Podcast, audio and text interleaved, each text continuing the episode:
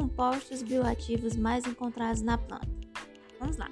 Flavonoides são um grupo de metabólitos secundários classificados como polifenóis, que atuam como antioxidante anti-inflamatório prevenindo doenças. São encontrados na labirola.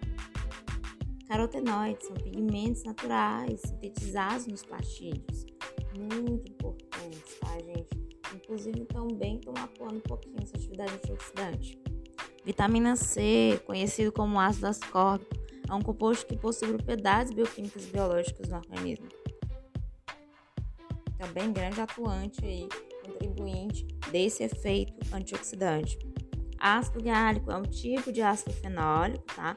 Também aí junto com, com o grupo dos fenóis, tá?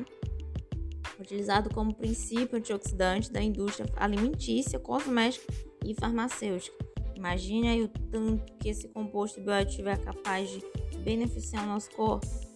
Tem os esteroides também, tá? Ou fitoesteroides. São esteroides vegetais semelhantes aos lipídios encontrados em plantas que podem entrar em controle, tá? Ajudar a controlar os níveis de LDL.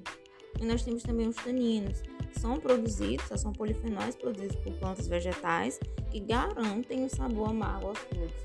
E assim, a água biroba ela só tem essa quantidade de tanino alta, tá?